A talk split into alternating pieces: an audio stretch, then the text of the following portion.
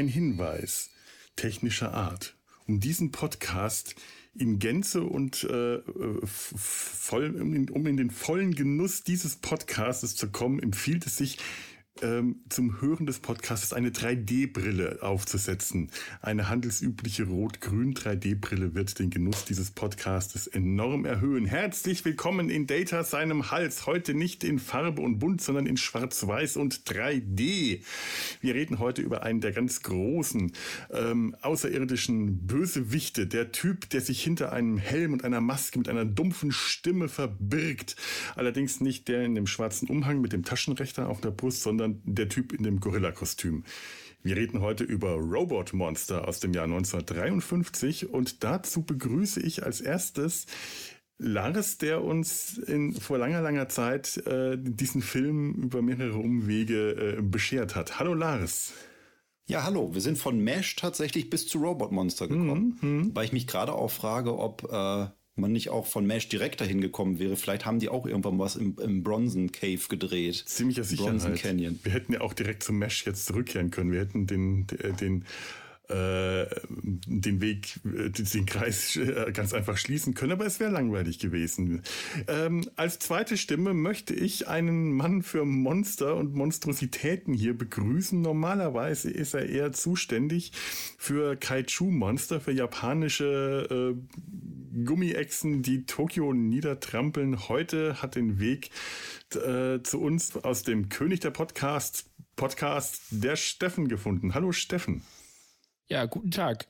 Ich bin so, war so ein bisschen irritiert, weil ihr auf mich gekommen wart, weil, ja, wie gesagt, ich ja also für die asiatischen Monster zuständig bin. Ich hatte den vorher auch noch nicht gesehen. Also das ist für mich auch heute eine Erstbegegnung.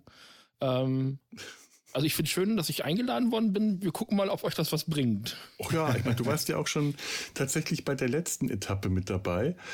Ähm, äh, Lars, eigentlich müsstest ab, ab. du das auswendig sagen diesmal, wie die Etappen der einzelnen äh, Filme war, sonst. Ja, wir, du, wir haben angefangen beim Mesh, also beziehungsweise mhm. ich nicht, du und wahrscheinlich noch äh, mehrere andere haben im da Sumpf du angefangen. Und Tobi dabei gewesen sein, der Film war genau. das, ja. Darüber seid ihr dann zu Barbarella gekommen, mhm. weil die mit äh, einem Sutherland, genau, mit Donald, Donald Sutherland. Sutherland auf Tour war.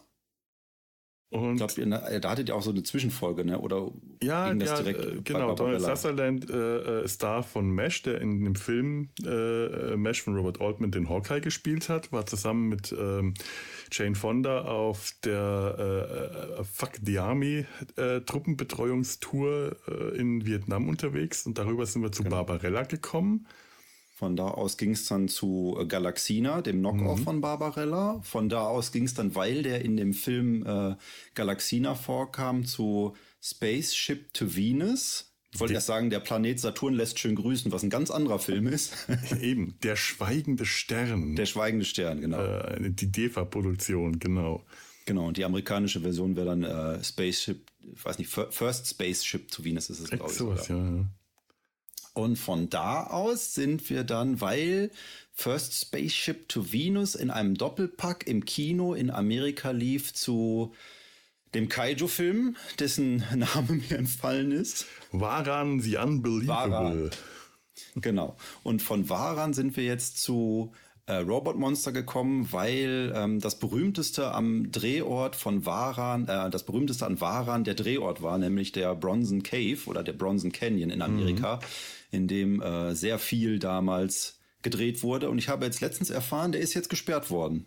Ach, schau Ja, ich glaube, mittlerweile darf man da nicht mehr drehen. Ich weiß nicht, ob das jetzt irgendwie Naturschutzgebiet ist oder so. Die haben aber auch nun wirklich genug da gedreht. Ich, hab, ich ja. hatte auch mal auf die Liste geschaut und die hatte irgendwie was da alles so gedreht ist auf Wikipedia vor ein paar Jahren, endete diese Liste. Es kann also sein, ja. dass er tatsächlich gesperrt ist. Und dass ich, äh, das macht mich heute noch fertig, dass ich in der Aufnahme so auf der langen Leitung gestanden hat und dass mir der Name Bronson Caves und Bronson Canyon nichts gesagt hat. Das ist mir immer noch ein Rätsel.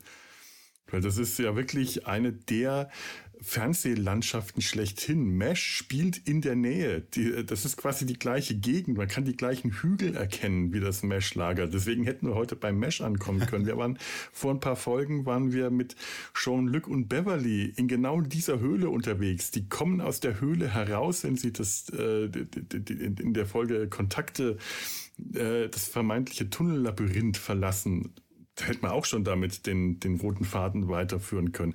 Aber ich möchte ja, dass das doch etwas abwiegige Stationen sind und deswegen sind wir heute bei Robot Monster gelandet. Aber ihr hattet mir auch noch andere schöne Filme vorgeschlagen. Was war das noch? Ähm, ich weiß Mit dem Zucchini-Monster. Wie hieß der Film?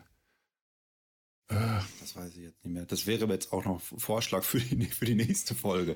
Ich ja, weiß ich noch, sehr, sehr berühmt ist es auch als der Eingang zur Betthöhle mhm. aus der 60er Jahre Batman-Serie mit Adam West. Ich komme auch gar nicht. It Conquers the, uh, the Earth World? oder sowas. Also ich habe mir den Film auch angeschaut mit Lee Van Cleef in einer äh, mhm. Hauptrolle. Das ist überhaupt nicht, also, da passt gar nicht. Das ist für mich immer noch der Kopfgeldjäger aus Lucky Luke. Und dieses Monster, dieses berühmte Zucchini-Monster, äh, ja. die Eggplant-Monster, ist zwar ein geiles Prop, aber ansonsten ist der Film wirklich öde. Und der Film, also ich habe mir das dann vorher mal, also ich habe in der in dieser Auswahl, die ihr mir ge gegeben habt, tatsächlich, habe ich dann tatsächlich mich für einen entschieden, weil es wären so viele andere noch in Frage gekommen. Batman hatten wir schon mal im Sumpf, nämlich mit dem äh, Batman äh, der, der, der, der Kinofilm aus der 60er Jahre äh, Serie. Batman hält die Welt in Atem. Genau der, ja. Ja. Und das heute ist einfach ein Film, der diese Bronson Caves, diesen, diese, dieses eigentlich künstliche Höhlensystem, das es ja eigentlich nicht natürlich da gegeben hat, äh, als Kulisse des Films so dermaßen ausnutzt wie wirklich kaum irgendein anderer Film. Das spielt alles fast in, um diese Höhle herum. Es ist enorm. Und der Film ist enorm bescheuert. Ich habe aber noch eine Frage an den Steffen und zwar, ja. äh, weil er sagte, er ist jetzt gar nicht der Fachmann für diese Art Monsterfilm. Ab, ja. ab welcher Körpergröße steigst du denn so ein? Kann man das definieren? Das ist, das ist schwierig, weil wir bei uns im Podcast durchaus schon kleinere Monster hatten. Und die, die amerikanischen Filme natürlich auch Pate standen für die japanischen.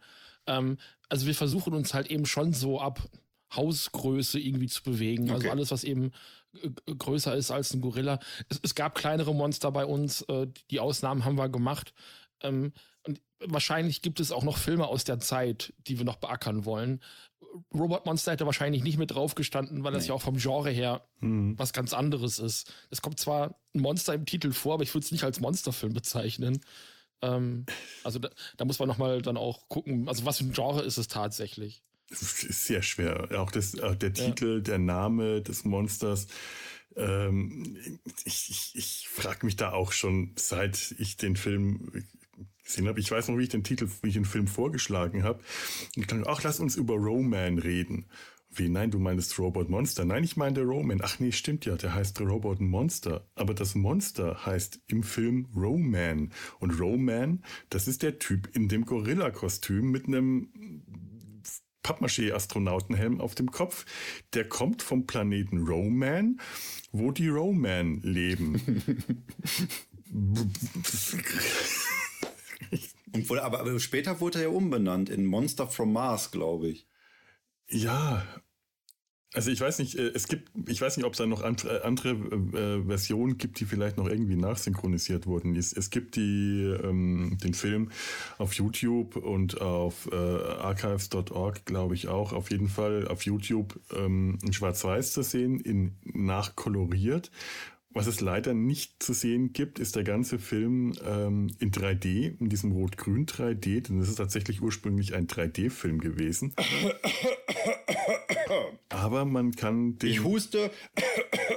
Ach, ich soll das wie man das raus, so, das wie man das so in, in Cartoons macht oder in Comedy-Serien, wenn man kurz dazwischen möchte. Ich dachte ich halte immer, das etwas ist so der Moment, Kamera. wo ich eigentlich. Ich halte etwas so, in die Kamera. Ich habe mir aus Amerika die 3D Blu-ray zusenden lassen. Nein. Meine und weil meine Frau, weil meine Frau diesen Podcast wahrscheinlich nicht hört, kann ich auch sagen, was ich dafür bezahlt habe. Ich habe 30 Euro dafür bezahlt. Oh, das geht aber. Und die kann man auf jedem handelsüblichen Fernseher dann gucken.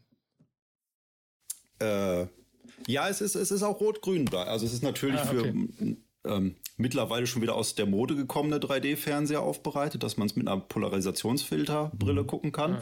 Es ist auch eine rot-grün-Variante drauf. Allerdings sind gar keine Brillen dabei. Das hätte man für den Preis jetzt nochmal mit dazu packen können. Nicht schlecht. Kannst du die selber basteln dann doch, oder? Ja, hat man vielleicht auch noch irgendwie von irgendeiner Zeitschrift oder so rumfliegen. Von Heft von früher oder so, ja. Genau.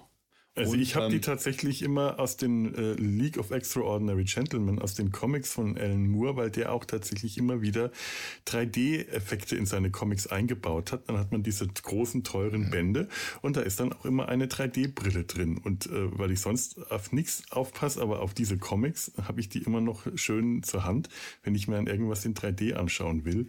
Den Trailer konnte ich mir zum Beispiel auf YouTube auf 3D anschauen, aber mhm. den ganzen Film, ich glaube, ich hätte Kopfschmerzen bekommen. Ich hatte in meiner alten Wohnung, in meiner alten Wohnung hatte ich tatsächlich immer eine 3D-Brille an der Wand hängen. Ich glaube, dass die aus einer der neuen Yps-Hefte kam, also als sie das wieder aufgelegt hatten damals. Da bin ich mir aber auch nicht mehr sicher, wo ich die her hatte. Ähm, ich dachte, falls man die mal braucht, hat man sie immer zur Hand. Ich habe sie nie gebraucht. Hm. Tja, schade. Ne? Ja. Willst du noch ein Foto machen? Ähm, das geht das gar nicht. Kann ich, denn hier, äh, ich, ich weiß nicht, wie Stimmt, hier, wir haben ja die, den Prozess verändert. Hier nicht, hier nicht Foto machen. Moment, das muss ich jetzt. Oh, so, jetzt. Äh, okay.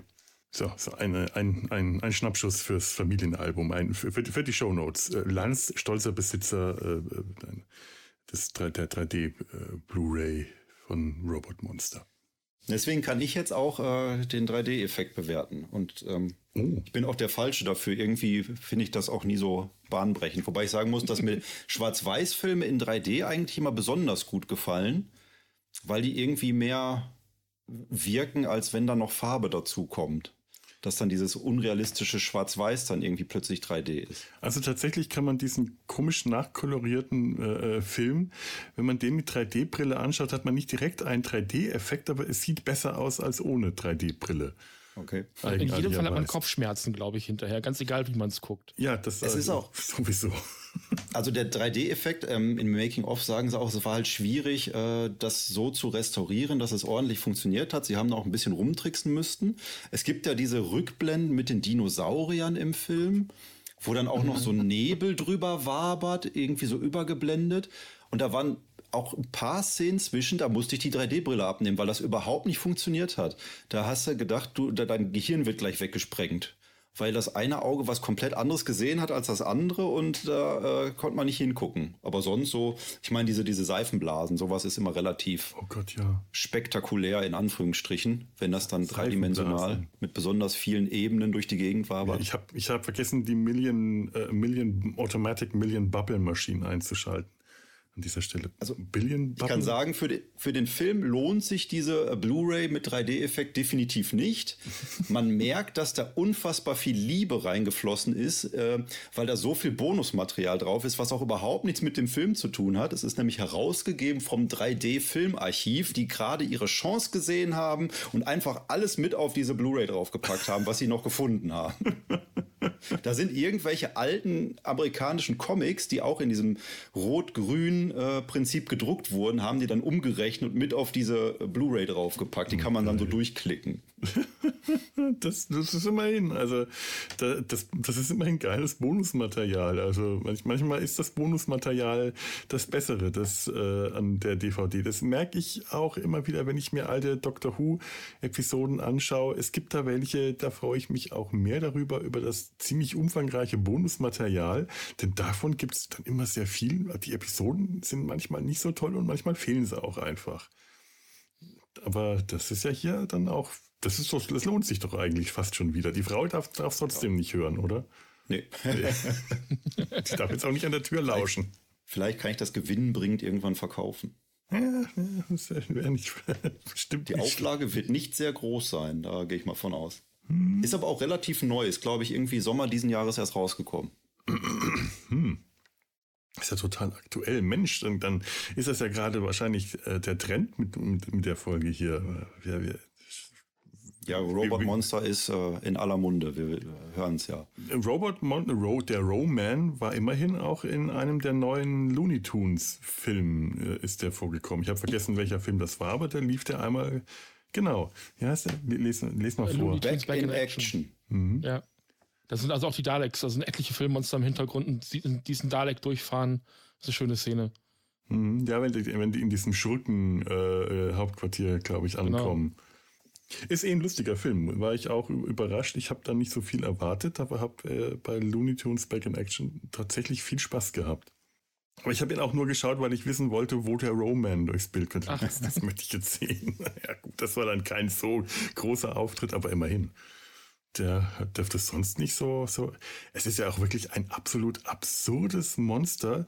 Das ist wirklich einfach ein Gorilla mit einem ähm, Waschmittel so, so, so, so, so also wie, wie sieht dieser Helm aus? Wie eine Kugel aus Pappmaché mit Antennen drauf. Und äh, sein, sein Chef auf dem Heimatplanet sieht fast ganz genauso aus, hat auch die gleiche Stimme. Also, garantiert einfach derselbe Typ nochmal gefilmt.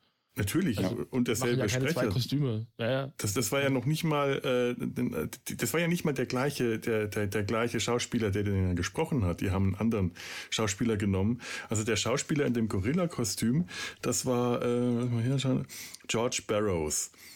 Und der ist deswegen gecastet worden, weil der ein Gorilla-Kostüm hatte. Das war der Grund. Ich glaube, das war damals gar nicht so selten. Mhm. Ja, der war darauf spezialisiert. Äh, so. Rollen anzunehmen für in Filmen und Serien, mit äh, in denen Gorillas kommen. Und dieses Gorilla-Kostüm muss ziemlich äh, hochentwickelt gewesen sein. Der muss da richtig Geld und Arbeit reingesteckt hat, haben. Also das sehr beweglich. Ist eigentlich fast schade, dass der Kopf gefehlt hat, weil ich habe äh, in anderen Filmen mal kurze Ausschnitte gesehen. Der konnte mit seinem Gorilla-Kostüm richtig Mimik und alles darstellen. Das hat echt ausgesehen für die damalige Zeit. Und ich fand ihn halt die ganze Zeit, der war einfach zu rund. Ja. Der war ja fast so breit, wie er hoch war. Und deswegen sieht er halt im Film selber auch immer so plump aus, wenn er da so über die Wiese stapft. Also, wir haben bei uns hier im Leipziger Zoo haben wir Gorillas da, die sind ein bisschen drahtiger irgendwie. Mhm, mhm. Und wenn ich an Planet der Affen denke, da hat auch keiner diese Statur. Die sind auch alle eher schlank und sportlich, die Gorillas in den Planet der Affen Filmen. Zumindest in den alten. Der sieht Wobei eher aus wie Samson. Ja, wobei ich sagen muss, äh, auch für die Größe, weil wir nochmal zurück auf die Größe des Monsters kommen, das einzig Imposante bzw. bedrohliche ist halt die Größe vom Roman. Ja. Wirkt er jetzt doch schon irgendwie einen Kopf größer als die Schauspieler, die um ihn herum agieren.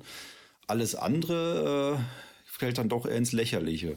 Ja, total. Man hätte ihn halt tatsächlich bedrohlicher machen können. Also man sieht ja das Gesicht nicht, nur so in so, als wenn da so eine Socke drüber äh, gestülpt ist, mhm. sieht man immer so durch dieses äh, Glasfenster eben, aber dann eben auch nur so ganz schemenhaft. Ähm, auf dem Filmplakat ist da ja wirklich so Totenschädel drin. Und man hätte ihn echt gruseliger machen können, auch für die damalige Zeit, wenn man das einfach durchgezogen hätte.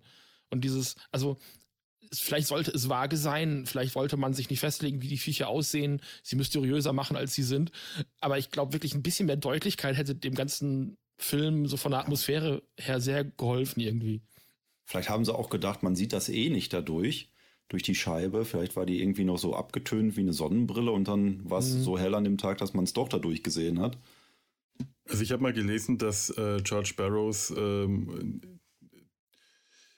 das ist es überhaupt George Barrows oder ist das der Sprecher? Der egal. Also dass der Schauspieler äh, selber allein, von, selber diese Idee mit der mit der mit diesem Nylonstrumpf okay. über dem Kopf hatte und es sehr bereut hat, weil unter dem Gorillakopf hat er gemeint, hat er immer gut Luft bekommen. Durch die Augen, durch den Mund, hinten am Nacken ist es ist, äh, offen unter dem Fell. Und in diesem Helm noch mit der Socke drüber hat er überhaupt keine Luft bekommen, hat äh, auch wenig gesehen, war, also war sehr eingeschränkt.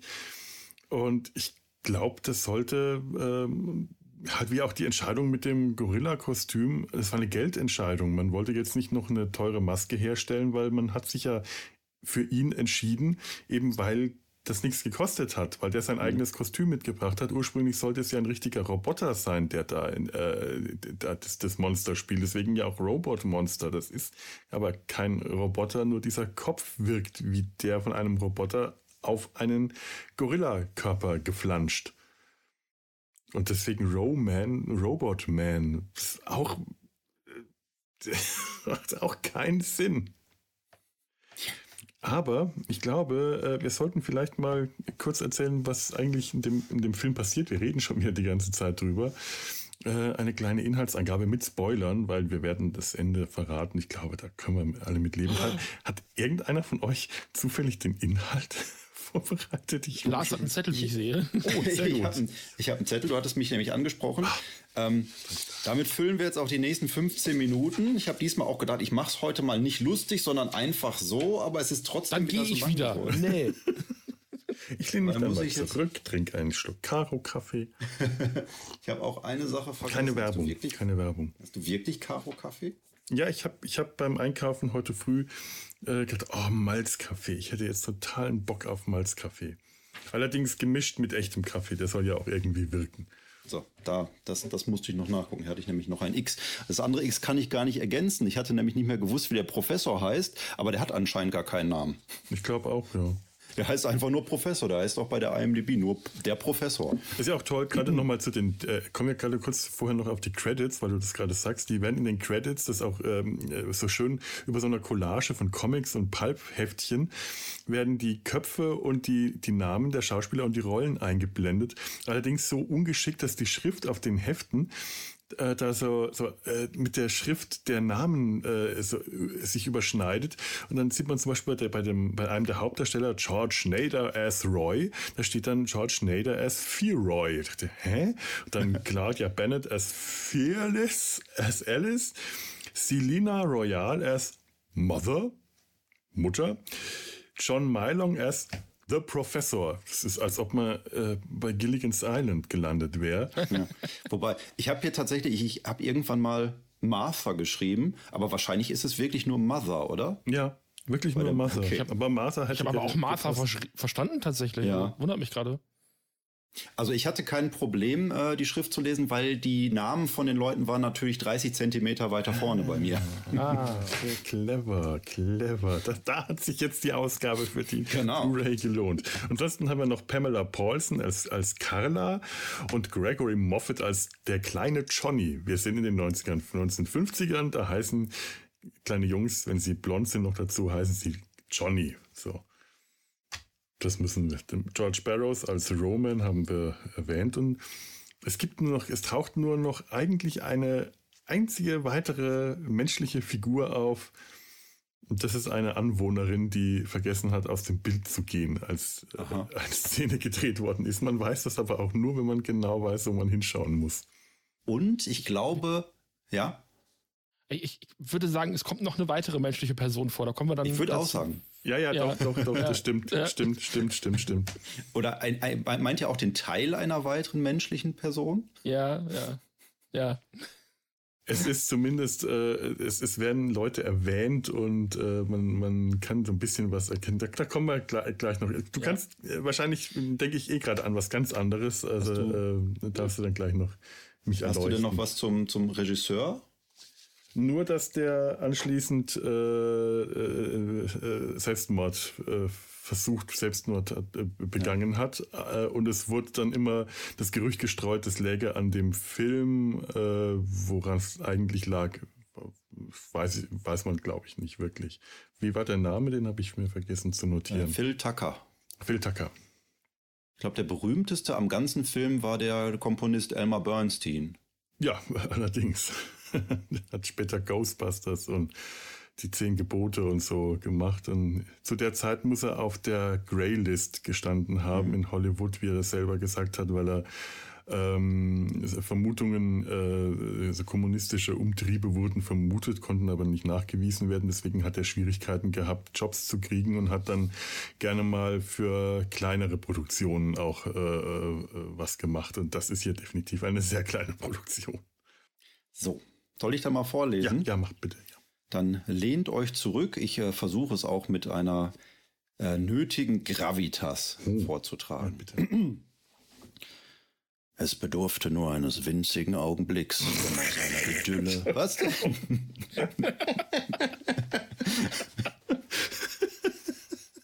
Kannst du nicht ich fühle mich nicht. Okay, ich bin. Es bedurfte nur eines winzigen Augenblicks, um aus einer Idylle eine apokalyptische Hölle zu machen. Kaum jemand hatte die extraterrestrische Gefahr kommen sehen, die lautlos aus der unendlichen Leere des Alls zu uns drang. Die menschliche Rasse ob ihrer Intelligenz als potenzielle Gefahr wahrnehmend, gab es für die Aggressoren nur ein Ziel totale Auslöschung.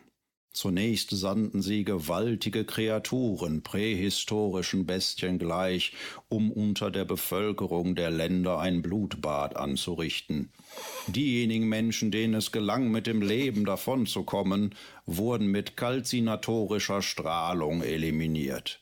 Eine einzelne Familie, der Wissenschaftler X, seine Frau Martha und die Kinder Johnny, Carla und Alice entgingen diesem Schicksal. Sie waren Teil eines medizinischen Experiments und dadurch wie durch ein Wunder immun gegen die Strahlen. Doch blieb ihnen nichts anderes übrig, als hinter einem elektronischen Schutzschild unsichtbar für die Invasoren ihrer aussichtslosen Lage entgegenzublicken. Der zehnjährige Johnny entdeckte bei einem seiner geheimen Streifzüge durch die verfallenen Überreste der Zivilisation einen Außenposten der Besatzer. Aus dem Schlund eines nachtschwarzen Höhlensaals entstieg eine Kreatur, deren bloßer Anblick den Verstand zu rauben vermochte. Ihr imposanter Körper glich der muskulösen Physiognomie eines Erdprimaten. Lange, säulengleiche Arme endeten in überdimensionalen Pranken, die kurzen, stämmigen Beine in ebensolchen. Glänzende Stränge harten Fleisches blitzten durch das ansonsten dichte, struppige Fell, das den größten Teil der Gestalt bedeckte. Man hätte die Entität für ein eigentümliches, einfältiges Tier halten können, wäre nicht ihr Kopf gewesen, einem stählernen Parasiten gleich, krönte eine perfekte silberne Kugel den Rumpf des Wesens, in dieser Kugel ein einziges finsteres Fenster, durch das man in seinen seelenlosen Abgrund blickte.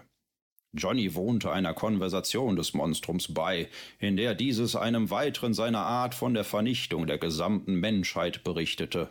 Jedoch negierte das andere Wesen diese Behauptung. Acht menschliche Lebenszeichen wurden mit der Technik der Fremden empfangen. Johnny, knapp dem Tod entronnen, stürzte mit diesen Neuigkeiten zurück ins Lager. Ihre Familie bestand aus fünf Personen. Wer waren die restlichen drei? Schon bald erfuhren sie es, als plötzlich Roy, der Gehilfe des Wissenschaftlers, im Unterschlupf auftauchte. Die letzten beiden Überlebenden waren die ebenfalls immunen Jason und McCloud. Zusammen mit Roy hatten sie den Plan gefasst, mit einer Rakete und dem Serum zum letzten terrestrischen Stützpunkt im Orbit um den Planeten aufzubrechen und dort die verbliebenen Garnisonen kampfbereit zu machen, so hätte man vielleicht noch eine Chance auf einen Gegenangriff, auf einen Sieg. Doch jedwede aufkeimende Hoffnung wurde instantiv weggewischt, denn just in diesem Moment übermittelte das außerirdische Wesen, das sich Roman nannte, der versteckten Gruppe die Bilder der Zerstörung sowohl der Rakete mit dem Serum als auch der Raumstation. So musste die Gruppe Zurückgelassener mit ansehen, wie auch dieser blasse Schimmer auf Hoffnung im Äther verglühte und mit ihm Tausende ihrer Art. Doch auch in dieser düstersten aller Stunden dachten die Überlebenden nicht daran aufzugeben. Die Menschheit oder das, was von ihr übrig geblieben war, würde nicht staatenlos ihren Untergang harren. Die versiertesten Techniker arbeiteten unermüdlich und schafften es, einen Kommunikationskanal zu den Romen aufzubauen. Doch der kalte, maschinelle Verstand dieser kannte keine Gnade. Als Roman jedoch die liebreizende Tochter der Truppe, Ellis, erblickte, rührte sich etwas tief in sein mechanischen Äquivalent eines Herzens. Sollte ihn die bloße Anwesenheit auf diesem nichtigen Planeten verändert haben, sollte etwas von der irrationalen Menschlichkeit unbemerkt in seine Schallkreise gekrochen sein. Roman befahl, er wolle sich einzig mit ihr treffen, doch und obwohl sie einverstanden war, ließ man sie nicht gehen und legte sie zu ihrer eigenen Sicherheit in ihr Wahrsam. So. Krieg der Welten. Wer sprach für uns Tichtmeier? ich bin noch nicht fertig. Ja, ja. Das war die erste Hälfte. Ich weiß, ich weiß. Es ja, hilft auch nicht, dass ich letztens äh, anderthalb Stunden Helge Schneider gesehen habe, wie er sein neues Buch vorgetragen hat.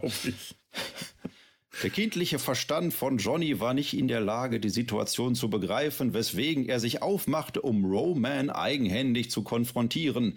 Dabei entglitt ihm jedoch das Geheimnis um das Serum. Nun, da der letzte Trumpf der Menschheit verspielt war, blieb nichts als auf das Ende zu warten. Roy und Alice waren unterdessen aufgebrochen, um nach Johnny zu suchen. Doch trafen auch sie auf Roman, der nun seine Chance gekommen sah, sich Roy entledigte, Alice mit seinen schwarzen Klauen packte und sie in seine Höhle schleppte. Mit letzter Kraft schaffte es Roy zurück zur Gruppe. So könnte, konnte er noch von der Entführung berichten, bevor er an seinen Verletzungen starb. Wie im Angesicht dieser Situation weitermachen? Lohnte es überhaupt noch weiterzumachen? Erneut flammte der unberührte Geist des jungen Johnny wie ein Leuchtfeuer durch die alles erdrückende Dunkelheit. Er fasste einen Plan. Man würde gemeinsam zum Unterschlupf der Bestie gehen. Er selbst, Johnny, würde sie, die Bestie, herauslocken, wodurch die anderen die Chance bekämen, in die Bastion des Feindes einzudringen und die ihrige zu befreien. Roman war inzwischen, ich bin gleich fertig, war inzwischen durch sein auffälliges Gebaren bei der Obrigkeit seines Stammes in Ungnade gefallen. Sein Befehl lautete töten. Wie konnte er sich da erdreisten, eigene Gedanken zu fällen und Gefangene zu nehmen? Um seine Loyalität unter Beweis zu stellen, setzte Roman dazu an, den plötzlich vor seiner Festung aufgetauchten Johnny mit bloßen Händen umzubringen.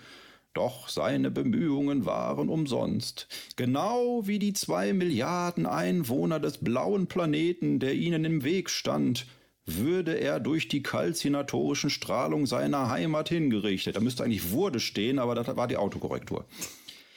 Und auch mit dem Rest allen intelligenten Lebens machten die extraterrestrischen Herrscher nun endgültig kurzen Prozess.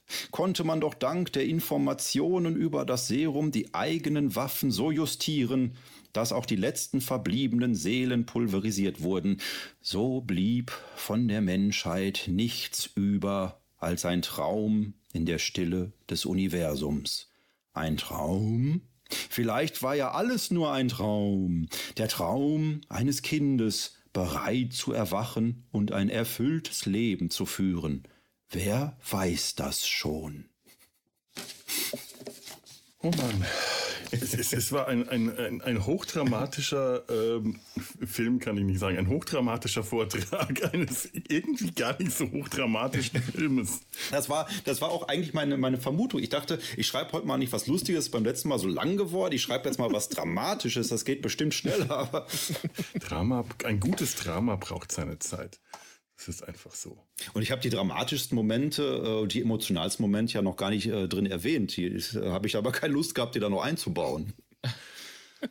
Ach, das, ist, das war jetzt regelrecht erschöpfend. Ich, ich, ich fühle mich jetzt erschöpft. Ich weiß gar nicht, wo ich anfangen soll. Meine Güte. Ich finde diesen, ähm, also das eigentlich ist das Geilste an diesem Film, sind diese ähm, Saurier-Echsenkämpfe die überhaupt nicht zu dem ganzen Film passen, die auch nicht, äh, die auch aus anderen Filmen genommen wurden. Also wenn, mhm. wenn, wenn Johnny, am Anfang sieht man ja Johnny mit seiner, äh, mit seiner Schwester normal spielen. Er spielt Astronaut und äh, äh, er schießt sie, ich, auch, auch mit Seifenblasen, die, die sind ganz wichtig und sie sagt dann, bin ich jetzt tot? Und er sagt dann zu ihr, du bist desintegriert. You are disintegrated. Und sie fragt dann, bedeutet das, dass wir jetzt Haus spielen können? Und dieses Kind, diese kleine Schwester, ich vermute, dass es eine kleine Schwester ist, aber vielleicht sind die ja auch gleichaltrig. Äh, sind das Zwillinge? Das würde erklären, warum ihre große Schwester so viel älter ist. Muss ich gerade mal drüber nachdenken, über diesen Gedanken. Ähm, und dieses Mädchen will die ganze, den ganzen Film über, fragt sie immer, können wir Haus spielen? Wollen wir jetzt Haus spielen? Habt ihr Haus gespielt? Also Haus, Playing House, wahrscheinlich Familie oder Vater und Mutter spielen. Ich weiß nicht. Mutter, Vater, Kind hätte ich jetzt gesagt. Wahrscheinlich, ja. ja. Mutter, Vater, Kind. Ja. Ich halte das mittlerweile auch für ein Chiffre für Schweinskram. Ganz ehrlich, in dem Film Vielleicht will ich das zutrauen. Bei aller ansonstigen äh, Harmlosigkeit des Films, also be bedingt durch die, durch die Zeit damals in, in äh, also die Umstände in, in Hollywood. Ähm, die haben ja diesen Code, den ich immer wieder vergesse, der, also den, den, den moralischen Zensurcode damals gehabt in Hollywood. Wenn Roman Alice auch das, also das ist die große Schwester, nicht die kleine. Also Alice ist die äh, äh erwachsene junge Frau, äh, die, die Alice, nicht die, die kleine. Die kleine ist, das kleine Mädchen ist Carla. Ähm, also, äh, wenn, wenn Roman äh, Alice nachdem er sie verschleppt hat in, in seine Höhle, äh, weil, er, weil er sie so begehrt, weil, weil er sie so begehrt, das weiß er im ersten Moment, was ich beim ersten Mal sehen überhaupt nicht verstanden hat, dass es überhaupt irgendwas Sexuelles hatte, weil dieser Film ja wirklich so harmlos ist, dass mir das dann erst äh, später aufgefallen war. Also und zwar genauso in, in dem Moment, wenn dann also Roman ähm, Alice, Alice das, das Top runterzieht dann hat sie unten drunter auch was angehabt, damit ihre Nacktheit bedeckt werden konnte. Aber Roman zieht Alice das Top runter. Und dann wird sie gefesselt. Zweimal im Film. Bondage. Äh, und zwar kunstvoll gefesselt. Und das zweite Mal ist mir das auf. Beim ersten Mal fesselt sie ihr Verlobter oder ihr Freund, äh, weil sie aufbrechen will, um sich Roman zu stellen zu treffen, sich mit ihm einzulassen, sich ihm hinzugeben und der das nicht will. Sie sagt auch, er wäre eifersüchtig und es ist alles so, äh? Also, Na gut, beim zweiten Mal, beim mhm. zweiten Mal äh, versucht Roman sie ja zu fesseln was nicht so gut funktioniert mit den Händen des Kostüms, worauf mhm. er ihr einfach äh, eine Handkante in den Nacken versetzt und sie zusammenbricht und in der nächsten Szene sitzt sie halt gefesselt in der Ecke.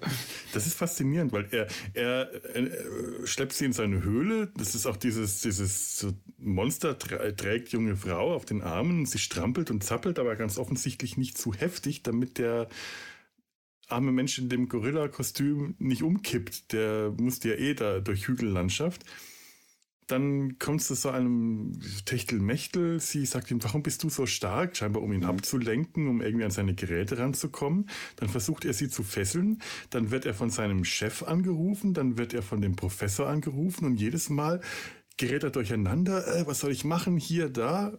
Äh, gerät in Zweifel, gerät in Panik, schlägt sie nieder, bevor er sie fesseln kann.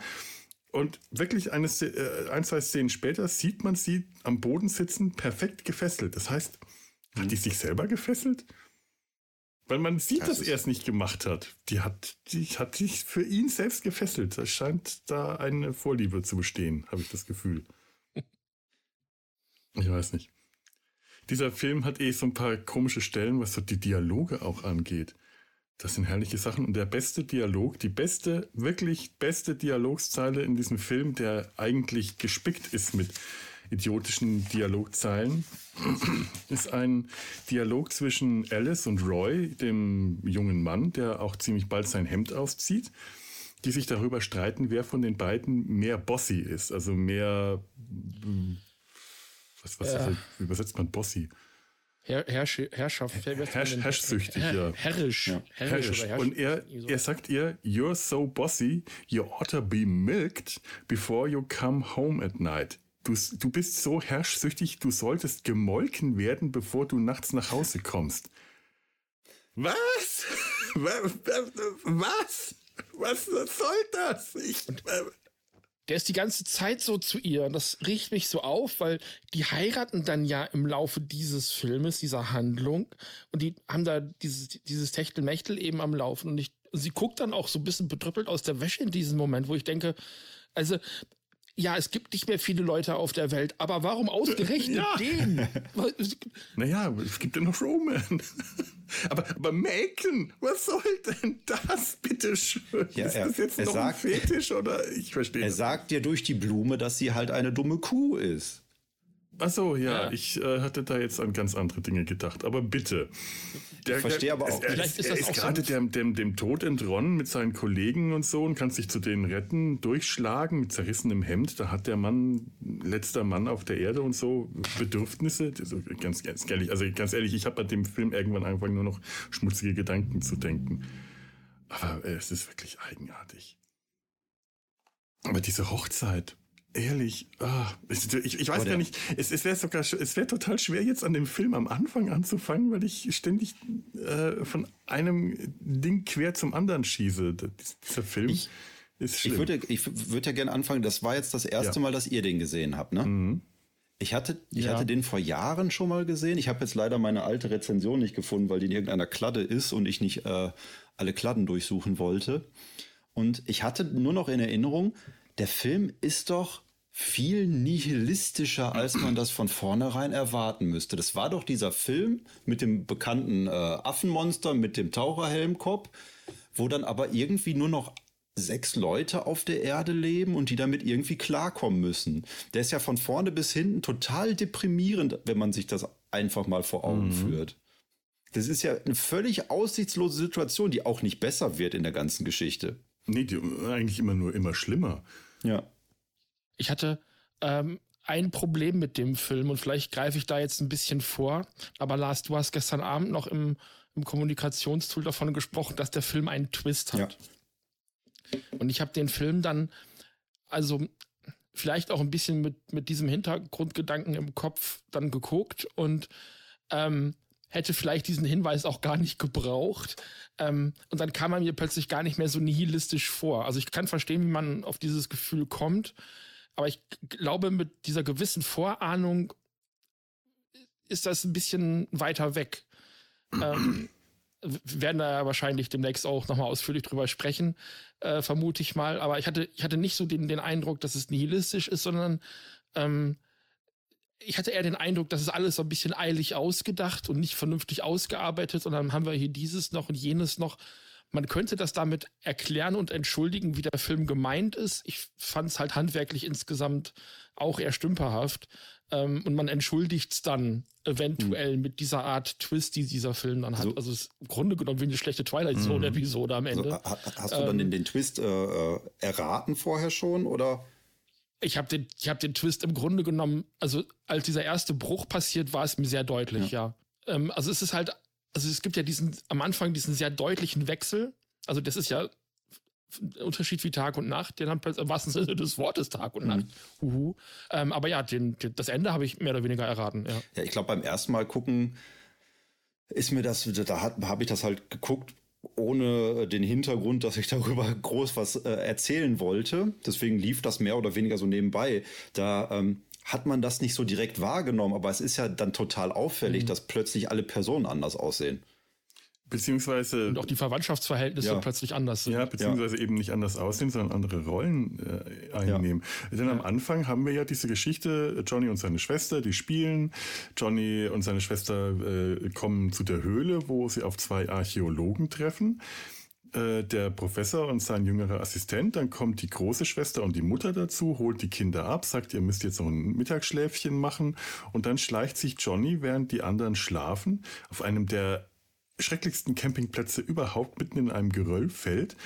Ähm, an der Bronson Cave. Der Bronson Cave, aber es gibt so viele schöne Stellen da. Das habe ich neulich in der äh, Folge, ja. in der Next Generation Folge gesehen, dass es da wirklich schöne Stellen gibt. Warum legen die diese Picknickstelle in ein Geröllfeld? Auf jeden Fall schleicht es sich zu der Höhle und dann, kurz bevor er zu der Höhle ist, äh, weil, weil er in der Höhle die Höhlenmalerei wahrscheinlich sehen will oder so, die vorher die Archäologen da angeblich entdeckt haben, dann kommt ein Gewitter und John ein Blitzschlag und Johnny stürzt zu Boden und dann kommt diese äh, Blitzeffekt-Geschichte äh, mit den Echsen und Dinosauriern. Das ist, das ist ein, ein Alligator mit aufgeklebter Rückenflosse und eine andere große Echse, die da äh, miteinander kämpfen. Ja. Und mein Favorit kommt auch noch drin vor, ein Gürteltier mit einem aufgeklebten Horn. Oh ja, oh ja, auch ganz Taucht irgendwann auf. Also das. Äh, da hatten wir nämlich, hm? Äh, da hatten wir im letzten Podcast, den ich mit euch gemacht habe, äh, schon mal kurz drüber gesprochen. Ähm, also die kommen ja natürlich diese Ausschnitte aus anderen mhm. Filmen. Uh, One Million Years BC ist, glaube ich, einer genau. davon. Und diese, diese Szene mit dem Krokodil, mit dem mhm. aufgeklebten Rückensegel und dem Leguan, das ist, glaube ich, mit die am häufigsten wiederverwendete äh, Dinosaurier-Kampfszene ever. Also die ist immer wieder benutzt worden und hier eben auch relativ random. Das ist das äh, sogenannte, nee, die sogenannte Filmtechnik des Slurposaurus. ähm, und ich habe es gerade noch mal, äh, während ihr euch ausführlich unterhalten habt, noch mal rausgesucht. Es gibt von 1993, äh, da müsst ihr mal nachsuchen, eine schöne äh, TV-Doku namens einfach Dinosaur Movies.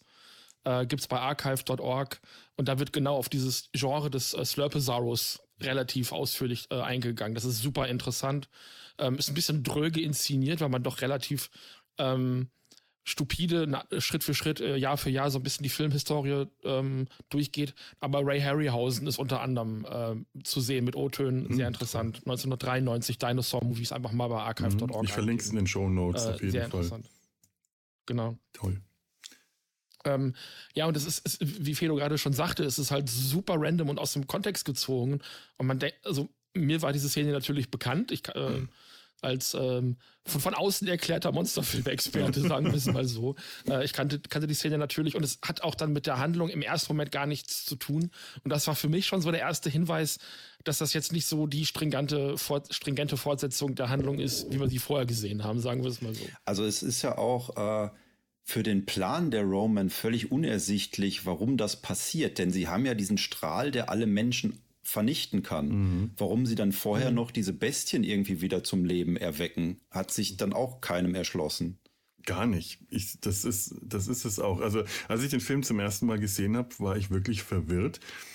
Ähm, also wir wissen, warum sie drin sind, damit der, der Zuschauer im Drive-In-Kino ein bisschen mehr zu gucken hat. Ja, aber das Ganze hat mich, also nicht nur diese Sequenz hat mich verwirrt, auch wie es dann weitergeht. Johnny wacht auf und in dem Höhleneingang stehen ähm, eine Seifenblasenmaschine. Sie hat eine Seifenblasenmaschine rum. Steht Gerümpel rum. Auf einem kleinen wackeligen Küchentisch stehen ein paar Geräte, unter anderem Magnettonband und eine Antenne und wirklich eine Seifenblasenmaschine, die Seifenblasen durch die Gegend bläst und auf der anderen Seite ein großer Flatscreen.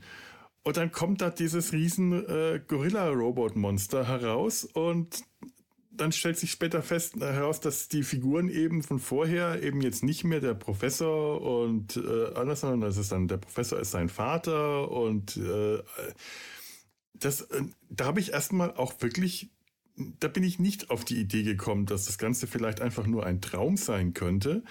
Denn, Sondern sehr viel später passiert oder so, was da auch nicht sein kann, weil der Junge das gleiche Alter hat. Ja, äh, na, ich, ich, äh, ich dachte, ähm, irgendwie parallel, parallele Realität, irgendwas. Wahrscheinlich habe ich einfach viel mehr, schon viel komplizierter gedacht, dass man 1953 denken würde, aber ich dachte an ähm, alternative Realitäten, an ein Multiversum, an ein irgendwas, nur dass der Junge dann träumt und man das auch erst ganz am Schluss dann merkt, dass es wahrscheinlich, also möglicherweise einfach ein Traum war, hat mir jetzt, ähm, als ich den Film jetzt, äh, äh jetzt gestern äh, äh oder äh, also gerade eben erst äh, eigentlich zum zweiten Mal angeschaut habe, diese Dramatik, Dramatik kann man bei dem Film gar nicht sagen, also dieses Nihilistische auch total ruiniert, weil ich die ganze Zeit gedacht habe, das ist alles so mhm. simpel und dumm gestrickt, wie sich's halt ein sagen wir es auch mal ganz deutlich, ein ziemlich dummes Kind. Denn das mhm. sind diese beiden ja. kleinen Kinder, die sind, ich weiß nicht, wie alt die sind, aber die wirken wirklich dämlich. Die wirken dumm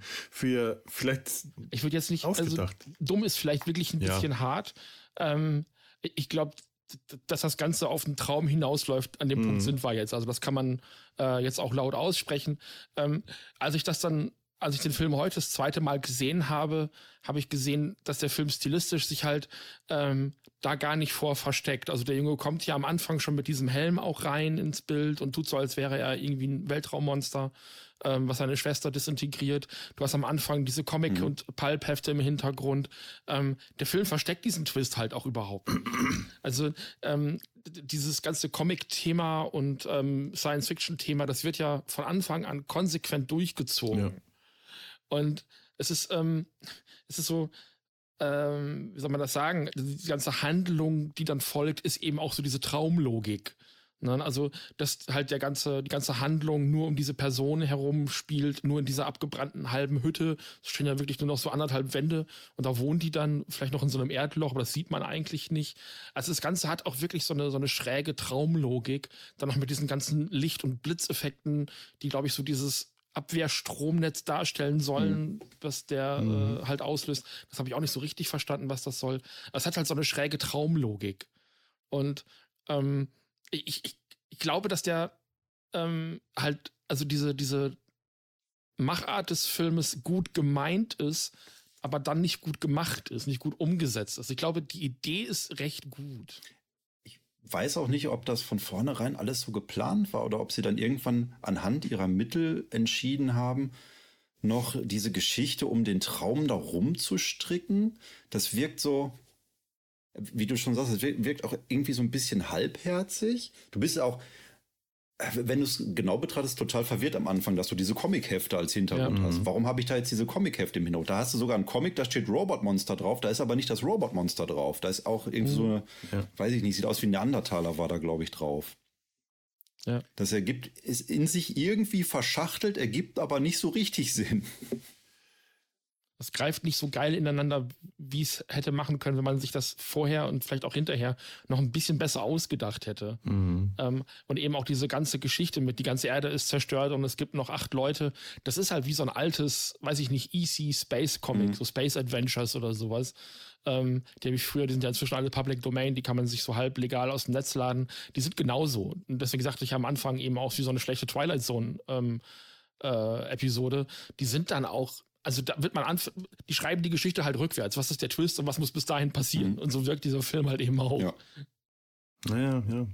Ja, man merkt halt, äh, man merkt dem Film aber auch wirklich tatsächlich an, dass der von vornherein mit einem sehr niedrigen Budget äh, geplant war. Dass ich bin mit den, ich, äh, es ist schwer zu sagen, ähm, wann die auf die Idee kam, diese Handlung, äh, diese Rahmenhandlung äh, diese, einzubauen es wirkt aufgesetzt, aber andererseits, nach dem, was ich gehört habe, waren die Dreharbeiten, haben exakt vier Tage gedauert. Mhm. Und da wird es wohl auch keine Nachtdreh gegeben haben, wo man gesagt hat, ach nee, komm, wir gehen jetzt nochmal in den Bronson Canyon und drehen nochmal die Szene von Anfang und von Ende nach mit dem Picknick und den Archäologen, um das zu erklären. Ähm, höchstens würde das vielleicht erklären, warum die am Anfang und am Ende andere Klamotten tragen. Während der ganzen Traumsequenz aber äh, äh, tragen die eigentlich alle ziemlich saubere, elegante Kleider. Die große Schwester Alice und die Mutter tragen beide so schulterfreie äh, Kleider, äh, Tops mit langem Kleid und Stöckelschuhen. Ja, genau. Alle unglaublich sauber. Die leben wirklich in einer Ruine. Es scheint nicht mal mehr Räume zu geben, sondern die schlafen da im Freien und äh, keine Ahnung, ob die überhaupt noch was zu essen oder zu trinken haben oder sanitäre Anlagen sind, aber die eigentlich die ganze Zeit sauber und frisiert. Es macht schon wirklich sehr den Eindruck von Traumlogik. Das ist allerdings wahr, ja. Hm. Ich habe dann auch gedacht, es ist ja der Traum des Jungen. Mhm. Ob ob man das auch daran festmachen kann, dass der Erste, der stirbt im Film, seine kleine Schwester ist. ja, ja, das hatte ich dann auch gedacht. Das ist sehr bezeichnend, dass sie die als erstes beerdigen. Und sie sind auch nicht ganz ja auch so traurig darüber, um ehrlich zu sein. Nee, er sagt dann auch noch sowas wie, ja, vielleicht hätte ich öfter mit ihr Haus spielen sollen. So. ist auch zu spät. Da ist auch die Antwort von dem Vater dann also, äh, ganz enorm. Ich, ich, ich, ich ja. lese das mal vor. No regrets, Johnny. Ich versuche das in diesem deutschen Akzent äh, äh, vorzulesen gewesen, den er die ganze Zeit spricht. We enjoyed her as long as she was with us, and now we somehow and now somehow we have to find a way to live without her. We, we enjoyed her as long as she with us. Äh, also, sie hat sich stets ja. bemüht.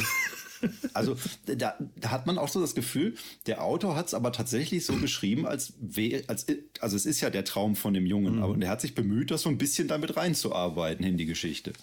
Ja, und gleichzeitig sind es halt auch solche äh, eigentlich so Pulp-Magazin-Comic-Texte, die könnten in mhm. Sprechblasen mhm. stehen. Ähm, da würden die besser rüberkommen. So wirken die äh, zum Teil komplett pathetisch, übertrieben, aber halt auch von den Schauspielern so emotionslos vorgetragen. Also am schlimmsten wirkt ja eigentlich der Roman selber, dadurch, dass das nicht der gleiche Schauspieler ist, der, äh, der, der, der den gespielt hat, wie der den gesprochen hat. Jetzt muss ich nochmal schauen, ob ich den Namen mir irgendwo John Brown wird hier auf IMDb äh, genannt als der Schauspieler, der die Stimme von Roman und The Great Guidance, the, the, the Great One, also den Imperator auf dem Roman-Planeten. Also ich habe den Vergleich mit äh, Darth Vader am Anfang durchaus bewusst gebracht, denn der, äh, der kommuniziert mit seinem Imperator, der auch noch aus seinen Händen Blitze zucken lässt, der aus dem vom Planeten Roman aus äh, seine Todesstrahlen auf die Erde schicken kann, um da die Dinosaurier zu holen. Und sein Neonschwert oh. äh, hin und her wackeln lässt. Er hat immer diese Neonröhre. Ja, der hat die Neonröhre doch so immer bedrohlich. Der, der, hat damit nicht gewackelt, der hat damit immer irgendwo lang streichen müssen, um irgendwas einzuschalten. Ja, ja, den Strom, sowas. der halt so schön so diesen, an den äh, Antennen entlang äh, wandert, diese Blitze, halt so eigentlich ganz klassische ähm, äh, verrückter Wissenschaftler Laborbilder. Äh, aber es hat so unglaublich unbeholfen alles gewirkt. Äh, auf jeden Fall äh, ähm, hat dann wo, also die Stimme, die wir da hören von, von Roman, das ist nicht die von dem Typ in dem Gorilla-Kostüm, also von George Barrows, äh, sondern von jemand anderem, der dann später äh, drüber synchronisiert wurde. Und ich vermute, dass George Barrows einfach nur ähm, die Gesten und Körpersprache äh, während der Aufnahme geliefert hat. Oder vielleicht hat er auch tatsächlich den, den Text aufgesagt oder irgendeinen Text. Äh, und dadurch, dass äh, George Barrows beim Reden die ganze Zeit mit den Händen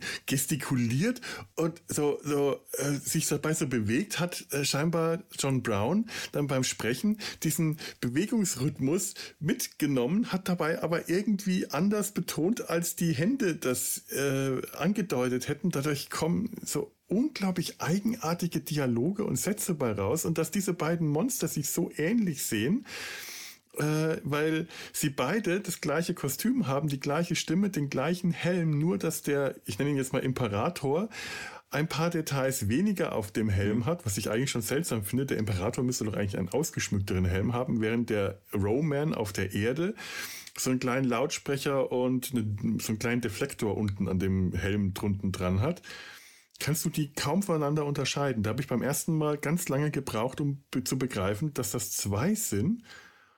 Und mhm. ganz am Ende des Films gibt es ja nochmal einen weiteren Plot-Twist, auch den spoilern wir jetzt hier. Wenn nämlich wir wieder in der realen Welt sind, also Johnny hat nur eine Beule am Kopf und macht auf und äh, Mama und Schwester kommen, um ihn zu holen und äh, lädt den, den, äh, den, die, die, Archä die Archäologen, die den Johnny gefunden haben, zum Essen ein. Und das, die kleine Kana sagt, ah, dann können wir auch Haus spielen. Äh, na, will you play House? Äh, wenn, wenn, äh, willst, willst, du Haus mit mir spielen, wenn wir nach Hause kommen? Und Johnny, äh, ja, na klar. Und dann popelt sie auch noch in ihrer Nase. Das ist total furchtbar. Und in dem Moment guckt dann die Mutter so äh, verschämt, zu, äh, weil, weil ich deswegen auch Haus spielen, äh, das ist so, äh, und dann gehen sie halt ich, ich, ich komme hier gerade auf keinen kein Grünzweig mehr. Ich verzettel mich gerade mit mindestens drei Aussagen, die ich irgendwie gerade in mein Gestammel reinbringen will. Auf jeden Fall, sie gehen dann raus aus dem Bild und dann schneidet die Kamera überblendet auf den Höhleneingang, den man noch sieht. Und aus diesem Höhleneingang kommt dann der Rowman auf uns zu mit ausgestreckten Armen. Und zwar die gleiche Aufnahme dreimal ins Bild. Mhm ins Bild. Das ist aber nicht der Roman, der vorher auf dem Planeten war, sondern der Imperator Roman. Ich bin mir nicht ganz sicher. Also mir ist auch aufgefallen, dass dieser Lautsprecher fehlte. Äh, was man nicht genau sieht bei dem Imperator ist, wie die Antennen aussehen. Der hm. hat mhm. nämlich auch andere Antennen, der Roman, der ganz zum Schluss aus der Höhle rauskommt. Also ich gehe mal davon aus, dass das der Imperator war. Ja. Aber es ist auch, äh, beim ersten Mal habe ich da überhaupt nicht drauf geachtet. Dachte, jetzt ist der doch da, lebt er? Ist das jetzt wieder der Plot-Twist oder ist es einfach nur ein Gag für die 3D-Kino-Zuschauer, dass jetzt das Monster ihnen nochmal entgegenkommt? es ist sowas, das klingt auf dem Papier dann im ersten Moment gut, aber wenn man drüber nachdenkt, macht es überhaupt keinen Sinn. Das ist wie bei der Tim Burton-Verfilmung von Planet der Affen, wo er am Ende auf äh, dem anderen Planeten landet und dann ist dann äh, irgendwie die Lincoln-Statue mit einem Affen oh. ersetzt worden. Mhm. Ich würde auch schon vermuten, dass es wirklich so mit diesem Effektkino zu tun hat. Also 3D ist ja nur ein Auswuchs dieser äh, Bewegung gewesen. Die haben ja Vibrationsmodule äh, unter die äh, Sitze gepackt, die haben Lichteffekte mhm. Eingesetzt, die sind irgendwie mit Skelettkostümen durchs Publikum äh, gerannt und haben Abu gemacht und haben Sachen von der Decke fallen lassen, um die Leute noch zusätzlich zu erschrecken, zusätzlich zu dem, was im Film passiert ist. Oder Filmfiguren haben die Leute im Publikum angesprochen, da saß dann jemand mit drin, der hat geantwortet. Also Filme, die man so heute gar nicht mehr gucken kann, weil was fehlt, mhm. weil eine Person fehlt, die antwortet. Ähm, und also, dass dann eben da nochmal auch der Zuschauer im Publikum angesprochen wird, optisch, da gehe ich ganz fest von aus. Das war so damals die Zeit, wo ähm, 3D wieder anfing im Kino, wo so alles Mögliche gemacht worden ist, um das zu rechtfertigen, wo dir einfach alles entgegengeschmissen worden ist, was man irgendwie hatte. Also ich erinnere mich an eine Szene in einem dieser Wiki-Kinofilme, wo sie einfach random Pfeile in den Vordergrund schießen, was einfach keinen Sinn hat für die Handlung, das sieht nicht gut aus, aber es war halt fürs 3D-Publikum im Kino gedacht. Und ähm, das hat es damals ja eben auch schon gegeben. Und klar ist, okay, das ist eigentlich jetzt nur ein Gimmick, um die Leute wieder ins, äh, ins Kino zu holen. Das Fernsehen kam damals ja langsam auf. Ähm, Radio-Leute ja dann auch noch mal ganz anders ähm, äh, eingewickelt um die Zeit. Also es ist ähm, die, meiner Meinung nach definitiv irgendwie so äh, fürs Publikum gedacht, so nach dem Motto, wo ist kriegst du hier nochmal dieses Monster ins Gesicht und ha, was bedeutet es und es ist eine tiefere Ebene und ha, ha, ha. Also so meine Interpretation. Ja, wobei das jetzt vom 3D-Effekt, muss ich sagen, hat der Film sich sehr zurückgehalten, was solche Szenen angeht. Ich habe auch äh, The Creature from the Black Lagoon in der 3D-Variante gesehen. Da hast du dann tatsächlich auch so Szenen drin, wo dann die Hand von der Kreatur so ganz weit aus dem Bildschirm rauskommt, die dann extra dafür gemacht sind. Sowas hast du bei Roman eigentlich nicht. Du hast ja unendlich viele Szenen, wo der Roman einfach nur durch die Landschaft stapft. Mhm. Kommt aus der Höhle, guckt nach links, guckt nach rechts, geht wieder rein, stapft einen Berg schwerfällig hoch, stapft einen Berg schwerfällig wieder runter. Ja, ich, wie Samson. Samson ja. aus der Sesamstraße. Ungefähr so bewegt er sich. Hui, hui, hui, hui, hui. Auf der Suche nach seinem Schnuffeltuch. Ja, genau. Ja, also tatsächlich sind so die Momente, wo der Imperator seine Blitze schleudert und das macht er also äh, auch nur einmal. Also zweimal hält er seine, seine Klaue so ins Bild, aber nur, nur beim zweiten Mal äh, schießt die Klaue dann auch noch Blitze aus. Und er dann eben ganz am Schluss, wenn er auf das Kinopublikum zumarschiert. Ich glaube, das sind wahrscheinlich die zwei, beiden einzigen Momente, wo diese Tiefenwirkung, dieser, dieser, dieser, dieser Schreckmoment, äh, es kommt was auf mich zu als Zuschauer hier den 3D-Einsatz hier irgendwie äh, rechtfertigt. Da muss ich sagen, nicht, dass. Wie war das denn mit den Blasen? Nee, nicht, dass es mir aufgefallen also, wäre mit, mit, den, mit, mit den Händen oder so. Die Blasen, äh, so Seifenblasen und sowas, oder weiß ich nicht, Konfetti oder so, das ist an sich immer schon ganz spannend, wenn man das in 3D hat, weil es so unfassbar viele Ebenen sind. Also das kommt dann ganz gut rüber. Aber wie gesagt, mir wäre jetzt nicht aufgefallen, dass der explizit Szenen hätte, die extra für 3D da eingebaut werden. Ich glaube, dass, dass der aus der Höhle rauskam. Das war halt wirklich dann noch so ein bisschen gruselig, wie die, die, die Zombie-Hand, die dann am Ende nochmal aus der Erde bricht, mhm. obwohl man gedenk, äh, gedenkt hat, die Gefahr wäre beseitigt.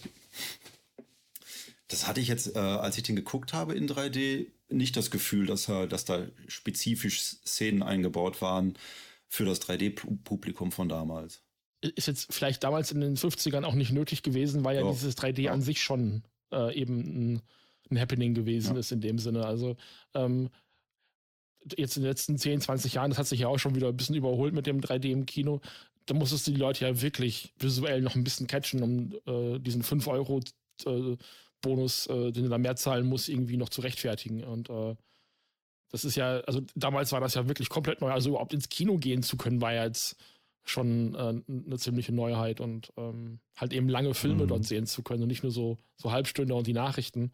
Ähm, ja, und also dann eben 3D oben drauf geflanscht. Äh, ich, also, da musste man jetzt nicht so extra Szenen machen in dem Sinne, aber wie gesagt, also man hatte da ja diesen Effekt, der nach vorne geht und die, ich weiß von, von Dokumentation und dies und das, ähm, dass die Leute es geliebt haben, wenn Le Sachen auf die zugekommen sind. Das haben die einfach ge äh, total geliebt. Es gibt ja diese, diese Legende, dass die Leute aus dem Kino gerannt sind, äh, weil denen dieser Zug mhm. entgegengekommen ist bei dem, äh, bei, bei, den Anfängen des Kinos, was so nicht passiert ist, aber es, es erzählt sich halt schön.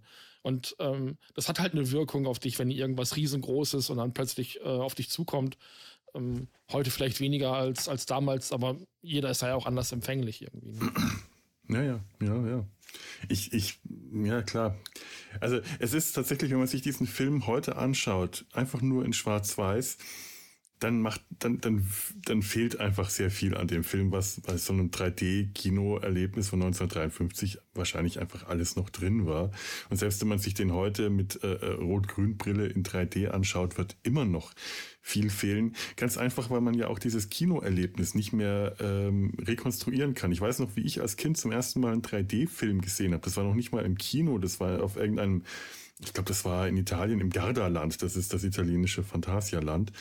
Da waren wir in irgendeinem großen Zelt gestanden und hatten dann Brillen bekommen und vorne war eine Leinwand und ständig hat einem irgendwas ins Gesicht gefuchtelt. Und das war unglaublich aufregend und total verstörend und ich fand es ganz schrecklich und gleichzeitig faszinierend. Und allein diese Brille, die man dann wieder zurückgeben musste, also dass ich die zurückgeben musste, fand ich schlimm, weil ich immer ganz stolz war, wenn ich dann sowas mal hatte, so eine 3D-Brille, die ich auch immer verloren habe das ist einfach ein Gefühl gewesen, das ist ein Happening gewesen, das kannst du ähm, nicht mehr, das kannst du nicht mehr wiederherstellen später. Das fehlt einfach.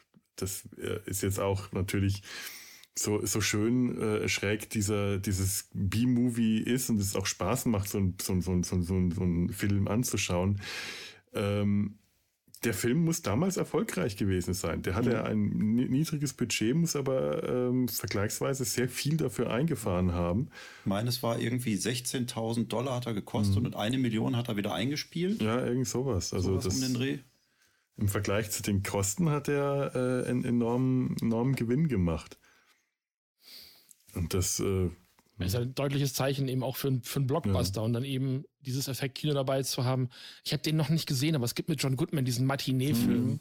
der ähm, genau diese Zeit eben anspricht. Also ähm, der steht deswegen bei mir auch echt weit oben auf der, auf der Watchlist, weil es genau um diese Art von, von Kinoerlebnis eben auch geht. Und ähm, ich gibt einen, gibt einen schönen Beitrag vom äh, Angry Video Game Nerd, genau zu diesem Thema, zu diesem Effektkino. Ähm, An den Film habe ich auch gerade gedacht, wie du das erzählt hast. Ich wusste den Titel ja. nicht mehr, ich wusste, dass ich den irgendwann mal gesehen habe. Ich wusste, dass John Goodman mit äh, darin ja. ist.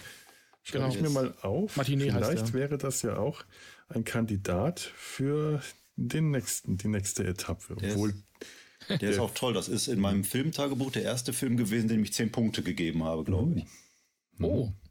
Martinet gucken, weil Lars den mag. Und Fun Fact. Ich habe ich hab die äh, Film. Mhm. Fun Fact, der ist von Joe Dante, der auch Looney Tunes Back in Action gemacht hat. Oh. Genau, mhm. ja. Ähm, ich habe ich hab die Filmtipps, die ich von Herrn Besten habe, äh, haben mir immer sehr gut gefallen. Also da, äh, der lag noch nie falsch, muss ich ganz ehrlich sagen. Ja, ja, ich habe ja auch noch einen gerade äh, ähm, bei mir hier liegen, den ich wahrscheinlich dann heute Abend, wenn es dunkel ist, anschaue. Ähm, von Lars, von, wie, wie, wie, wie war der Titel? Ich den Hotel zum. Das Hotel zum verunglückten Alpinisten? Ja, den will ich mir heute noch anschauen. Ja. Okay.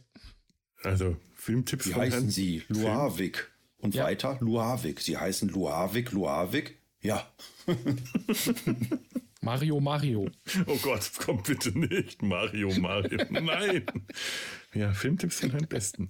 Sollte man, äh, sollte ja. man ernst nehmen. Damals die Trash-Film-Ecke im, äh, in der Lauschzwiebel immer eins meiner Highlights. Ja, ja, ja, ja, stimmt. Das war das und äh, ungeschlagen für mich immer noch die Günther aus dem äh, Adventskalender leider nicht mehr zu Ach, finden. Hörspiele, ja. Hörspiele. Ich habe heute diesen schönen Text vorgelesen mit meinem Helge Schneider, Ruhrpottdeutsch. Das muss ja erstmal reichen. Ich, ja, ich habe die ganze hm. Zeit Jürgen von Manger gehört als Techtmeier, aber äh, Ruhrpott ist Ruhrpott. Ähm, der, der kann für so viele stehen.